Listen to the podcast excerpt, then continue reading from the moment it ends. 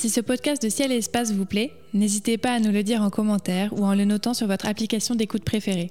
Retrouvez toutes les actualités du cosmos sur ciel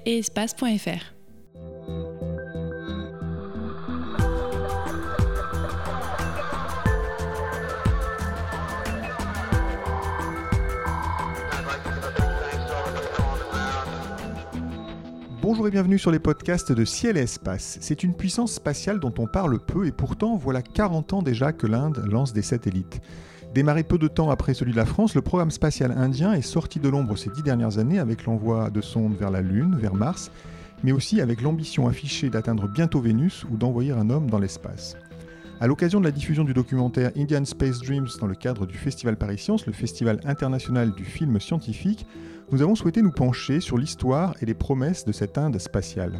Comment le pays a-t-il développé son programme de lanceurs de sondes et de satellites? Quel est son avenir? Et que représente-t-il pour ses 1,3 milliard d'habitants? Mathieu Weiss, conseiller espace à l'ambassade de France et représentant du CNES en Inde, est notre invité. Mathieu Weiss, bonjour.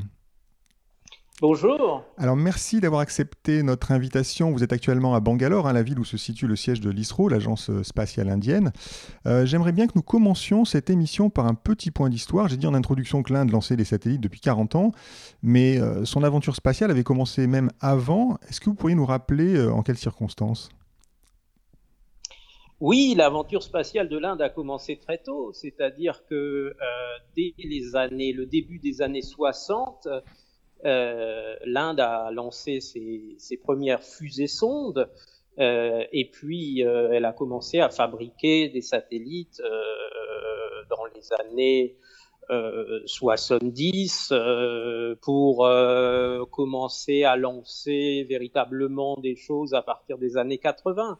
Mais si vous voulez, on a un petit peu tendance à oublier que l'Inde est l'une des plus anciennes puissances spatiales puisque euh, eh bien la, le CNES en France a été créé en 1961 et euh, dès 1963, nous avons établi les premières relations de coopération avec l'Inde.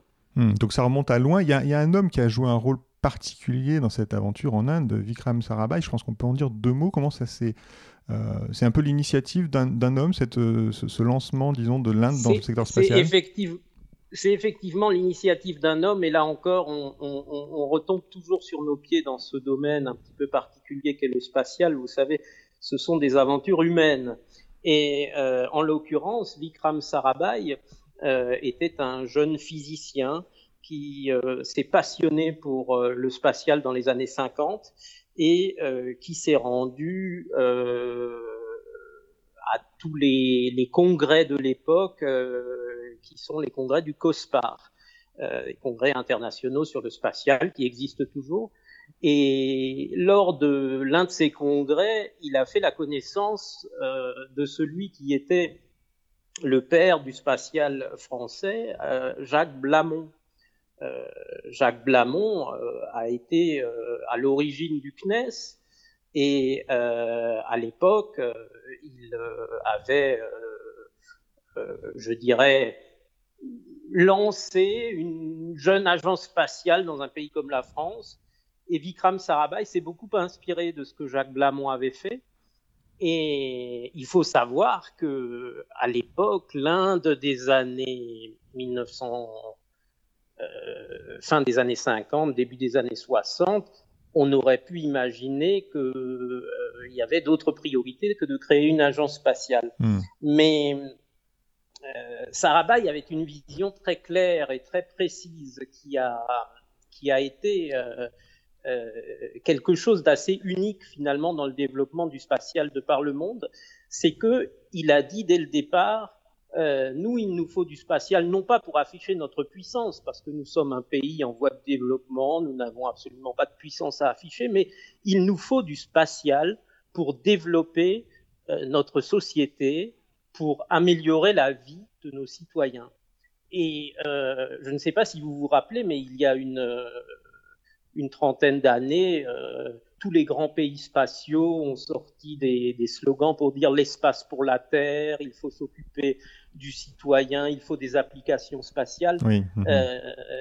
mais en Inde, c'était il y a bien plus longtemps. C'est-à-dire que les Indiens étaient les premiers à comprendre que le spatial, finalement, ce n'était pas une histoire de puissance, mais c'est une histoire d'application pour aider les gens dans la rue. Et ils ont fait dès le début de la télééducation, ils ont fait de la, du spatial pour aider les, agriculteurs, pour aider les pêcheurs, pour aider. Et donc, euh, l'Inde a servi pendant longtemps dans, notre petit milieu spatial de modèle euh, pour montrer comment un pays peut développer le spatial sur la base de euh, ses applications pour le citoyen. Alors, j'ajoute là-dessus que vous pourrez remarquer que dans tous les autres pays, le spatial s'est développé par le militaire en premier, c'est-à-dire qu'on est arrivé au spatial par les missiles. En Inde, c'est le seul pays où le spatial s'est développé purement du côté civil. Hmm. Donc une, spécificité euh, euh, de, ce, programme spatial indien. On peut, euh, vous avez cité Jacques Blamont et, finalement les relations étroites que, Vikram Sarabhai avait, nouées avec ce, chercheur, qui est d'ailleurs décédé il n'y a pas très longtemps. dans les années 70, la coopération entre la France et, l'Inde est assez étroite. Je crois qu'on a même, il, y a plusieurs dizaines d'ingénieurs indiens qui ont même vécu plusieurs années en France pour se former, c'est ça? Absolument, ça a été finalement le grand déclic euh, entre 1975 et le début des années 80. Euh, il y a 40 familles d'ingénieurs indiens qui sont arrivés à Vernon, dans la banlieue parisienne. Et euh, ceci sur la base d'un accord pour développer en commun un moteur à propulsion liquide qui était euh, le futur moteur Viking euh, qui allait euh, équiper les fusées Ariane, mais qui allait équiper aussi, de l'autre côté, les fusées indiennes. Donc ça veut dire que dans les années 70, au, au début des années 80, on a développé ensemble, les Français et les Indiens, un moteur qui allait être utilisé, c'est exactement le même moteur, d'un côté sur Ariane et de l'autre côté sur les lanceurs, qui est toujours utilisé aujourd'hui sur PSLV, GSLV, les lanceurs qui sont lancés depuis l'Inde.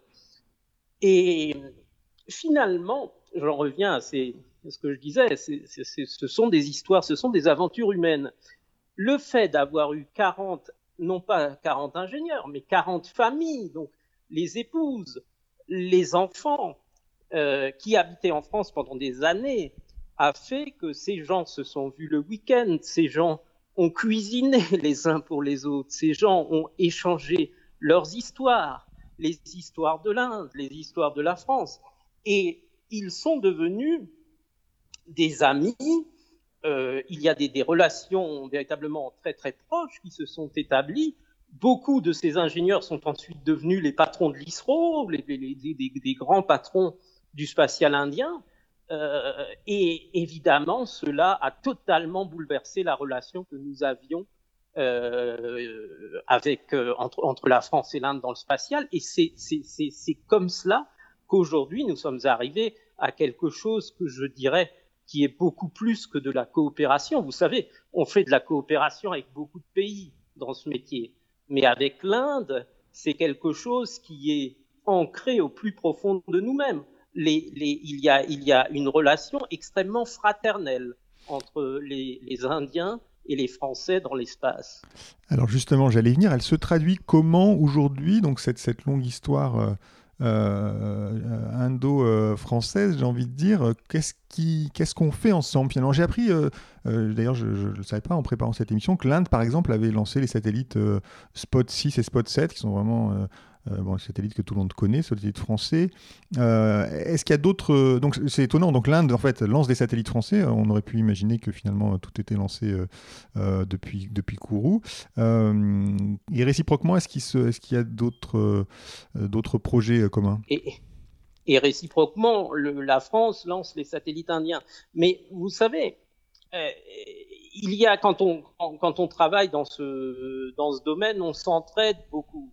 Il se trouve que les Indiens ont un excellent lanceur euh, pour des satellites de taille moyenne, qui est le PSLV. nous, nous avons un excellent lanceur pour des satellites de grosse taille, qui est Ariane 5.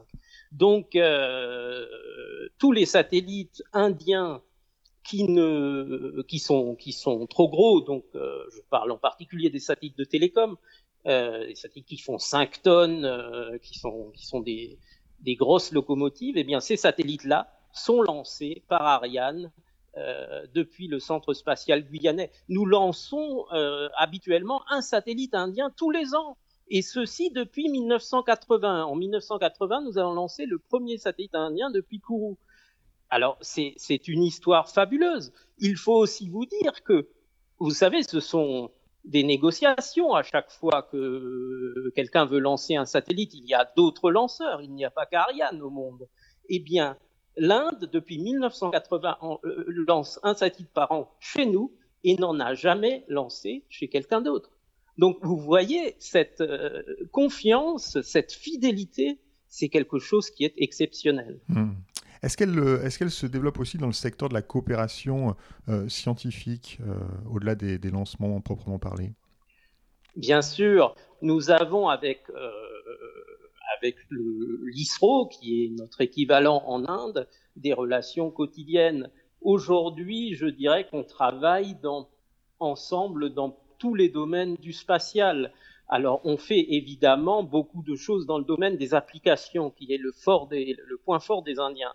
Nous, avons actuellement des satellites conjoints, donc des satellites franco-indiens qui sont en orbite. Alors, quel est l'intérêt de fabriquer un satellite conjoint? Eh bien, ça, vous avez tout euh, accès à, à l'ensemble des données du satellite, comme s'il était à vous, mais il vous coûte moitié moins cher. Donc, euh, vous vous rendez compte, quand vous vous mettez ensemble, vous avez, vous augmentez votre capacité euh, de euh, faire des missions.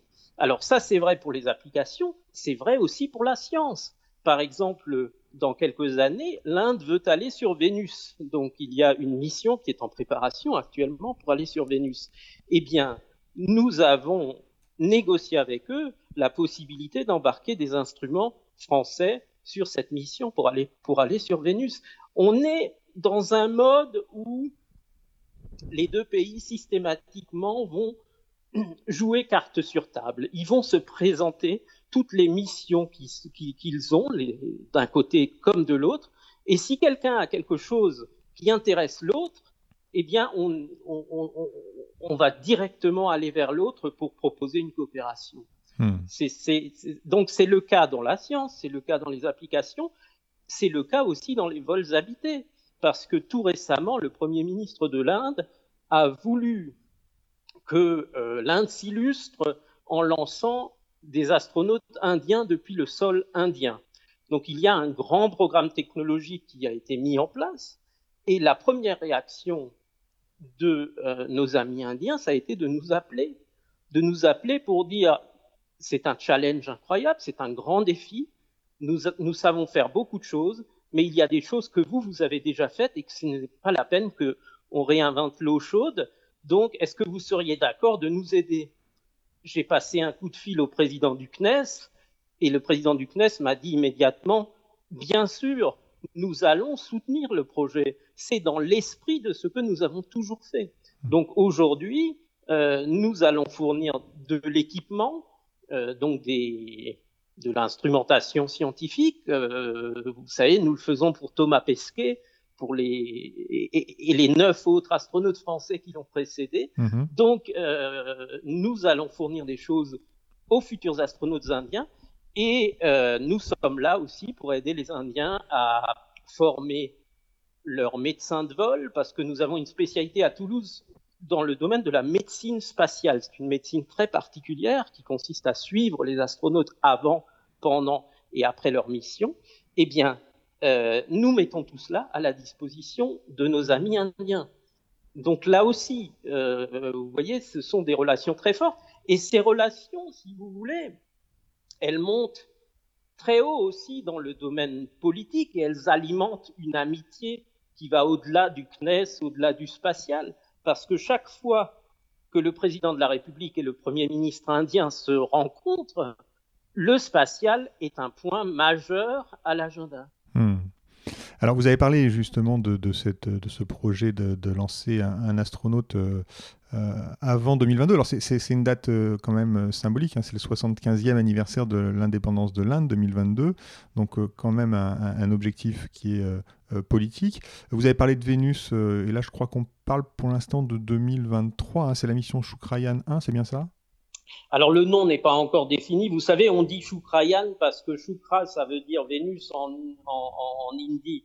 Et que euh, comme il y a eu Chandrayan et il y a eu Mangalayan, euh, euh on a dérivé euh, le terme pour la mission vénusienne. Mais euh, je pense que nos amis indiens vont venir annoncer le, le, nom de la mission quand elle aura été définie. Pour l'instant, ce qu'il est intéressant de noter, c'est que euh, en Inde, les calendriers euh, sont accélérés, c'est-à-dire que pour une mission de ce type, euh, c'est-à-dire une mission interplanétaire, on commence à, y travailler deux ans, deux ans et demi avant. Il faut savoir qu'en France, en Europe, en Occident, les calendriers sont beaucoup plus longs. C'est-à-dire que pour aller sur Mars, pour aller sur Vénus, vous travaillez cinq ans en avance, voire dix ans en avance. Et là, le fait d'avoir des calendriers courts nous oblige nous aussi à euh, nous configurer euh, pour s'y adapter. Et euh, ça me fait, ça, me pousse à vous, à vous dire que il y a plein de choses que nous apprenons de nos amis indiens. C'est-à-dire qu'il ne faut pas s'imaginer qu'on est ici, vous savez, ça fait sept ans je, que, je suis en Inde, euh, ce n'est pas euh, du tout une relation dans un sens, c'est une relation qui va dans les deux sens. Et la, beauté de cette coopération, c'est que euh, vous travaillez avec des gens qui ne travaillent pas de la même manière que vous, c'est-à-dire que vous apprenez beaucoup plus quand vous êtes dans un environnement où les gens travaillent différemment. Et c'est assez rare dans notre milieu parce qu'au final, euh, vous savez que vous alliez euh, aux États-Unis ou au Japon, finalement, euh, les manières de faire du spatial sont les mêmes. Eh bien, quand vous êtes à Bangalore, ce n'est pas du tout la même chose. Hmm. D'ailleurs, il y a un terme que les Indiens d'ailleurs s'appliquent eux-mêmes quand on parle du, secteur spatial en Inde. C'est un mot, alors je ne sais pas si je le prononce bien, vous me corrigerez, c'est le mot jugad. C'est bien ça de quoi s'agit-il? Alors oui, c'est ce qu'on pourrait traduire par de l'ingénierie frugale.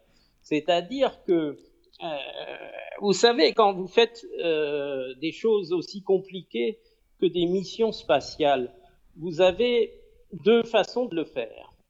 Soit vous fabriquez des Formule 1, soit vous fabriquez des Jeeps. Et euh, dans les deux cas, c'est assez fantastique. Mais je dirais que dans le monde dans lequel nous vivons, on tend quand même à simplifier les choses pour les rendre les moins chères possibles. Et là, quand vous avez été fabricant de Formule 1 pendant des années, c'est très compliqué de fabriquer des Jeeps. Par contre, les Indiens, eux, ont fabriqué des Jeeps depuis le début. Donc, ils ont les méthodes pour faire les choses peu chères. Et quand ils les font peu cher, ça ne veut pas dire qu'ils ne sont pas fiables, ça ne veut pas dire qu'ils font pas de la bonne technologie. Parce que la fiabilité des lanceurs indiens, par exemple des satellites indiens, est équivalente aux nôtres. Il n'y a, a absolument pas de, de différence. Ce n'est pas du sous-spatial. Hmm. C'est exactement, c'est la même chose, mais c'est fait de manière moins chère. Alors pourquoi c'est fait de manière moins chère? Parce que c'est beaucoup plus simple c'est-à-dire que vous n'avez peut-être pas toutes les options dans votre Formule 1, mais vous avez l'essentiel. Alors la question à se poser, c'est est-ce que l'essentiel suffit? Dans beaucoup de cas, l'essentiel suffit. Maintenant, je pense que les deux modèles ne, sont pas idéaux.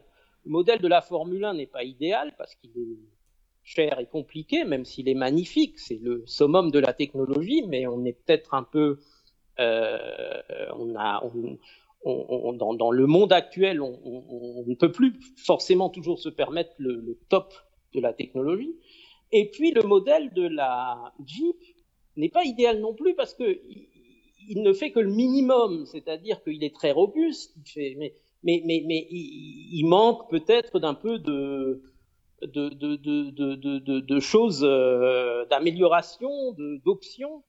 Et donc, l'idéal, finalement, c'est un, c'est une voie médiane entre les deux.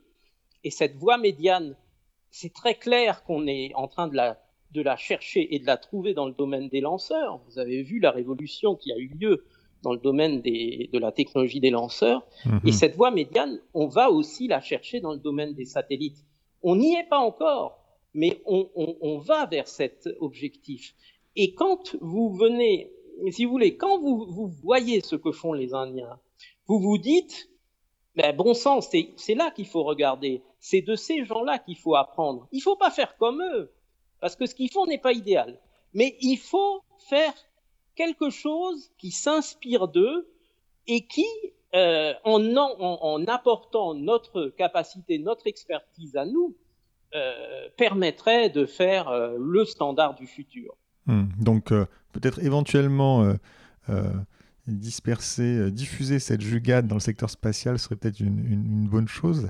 Euh, d'ailleurs, j'ai noté que là, oui, leur sonde martienne qui a été lancée en 2013 avait coûté 70 millions d'euros, ce qui est, c'est quasiment 10 fois moins cher qu'une qu'une sonde américaine ou, européenne.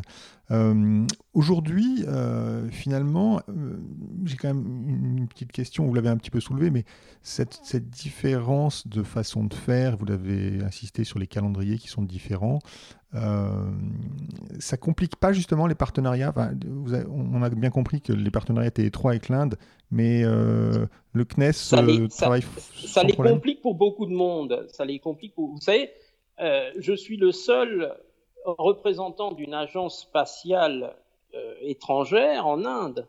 Hmm. Il n'y a pas de représentant d'autres agences spatiales. Les Français ont réussi quelque chose et ça remonte, euh, on l'a dit au début, aux années 60, et ça repose sur des décennies et des décennies de coopération et d'aventure humaine, euh, nous avons une, euh, trouvé le moyen de travailler avec l'Inde. ce n'est pas évident parce que les méthodes de travail sont différentes, mais je pense qu'aujourd'hui, nous pouvons dire que nous avons trouvé euh, et eux et, les Indiens aussi, parce que pour eux de travailler avec nous, c'est pas évident non plus. Hein, ils ont la, la, même difficulté des deux côtés. Mais euh, nous avons trouvé un, une manière de travailler avec l'Inde qui fonctionne parfaitement bien. Vous savez, euh, nous sommes en train de développer un nouveau satellite pour le climat. Vous savez, l'observation du climat, euh, d'un point de vue global, euh, ne peut se faire que euh, sur la base des satellites. Vous n'avez pas d'autres outils capables de vous donner une image entière de l'évolution du climat à part les satellites. Eh bien, cela, l'Inde et la France l'ont compris bien avant que le climat soit dans, dans toutes les discussions politiques, puisque il y a plus de 15 ans, un accord a été signé entre le président du CNES de l'époque et le patron de l'ISRO, pour mettre le climat dans les priorités des, coopérations entre l'ISRO et, la France. Aujourd'hui, nous avons deux satellites climatiques qui sont en orbite et nous en avons deux autres qui sont en préparation. Donc, euh, vous voyez, on a euh, véritablement, il y a une ligne directrice dans cette coopération avec l'Inde et cela ne peut se faire que euh, si vous avez atteint si une, une confiance et une capacité de travailler ensemble. Hmm. Et l'Inde et la France ont réussi cela.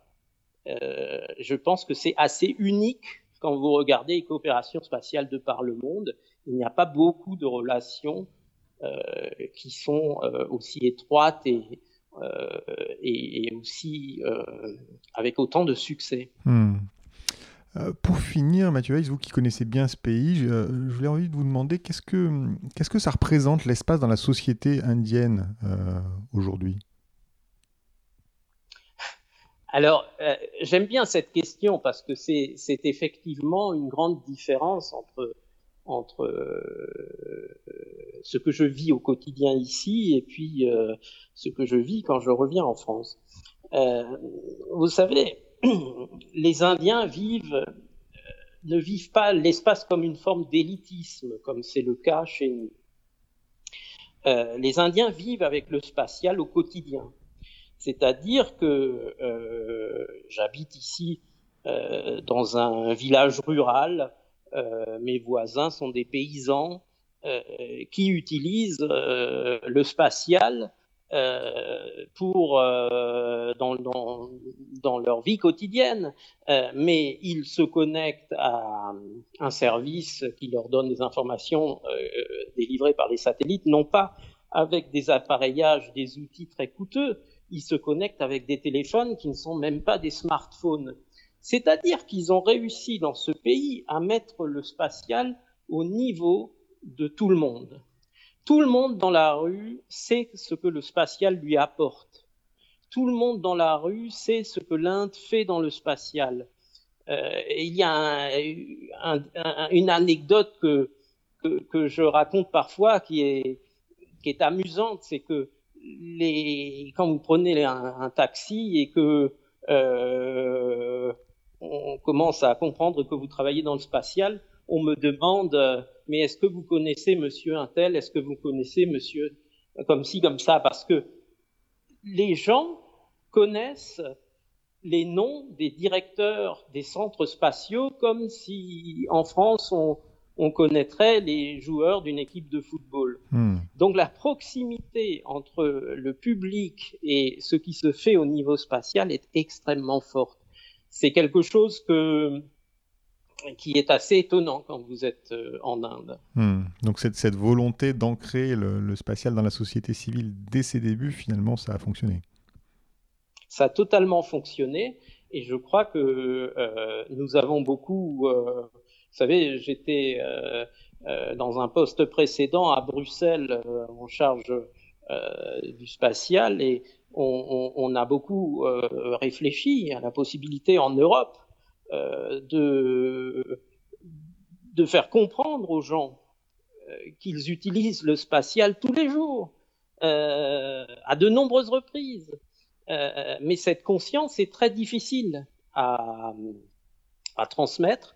Ici, ça a été fait dès le départ, donc les gens sont parfaitement conscients que s'ils ont euh, la télévision, euh, c'est grâce aux satellites. S'ils ont euh, le positionnement sur leur téléphone, c'est grâce aux satellites. il y a une prise de conscience qui est beaucoup plus profonde chez les Indiens. Très bien, mais écoutez, merci beaucoup Mathieu Weiss. Donc on retient que nous avons des leçons quand même à tirer de, de l'Inde. Merci d'avoir accepté notre invitation depuis Bangalore.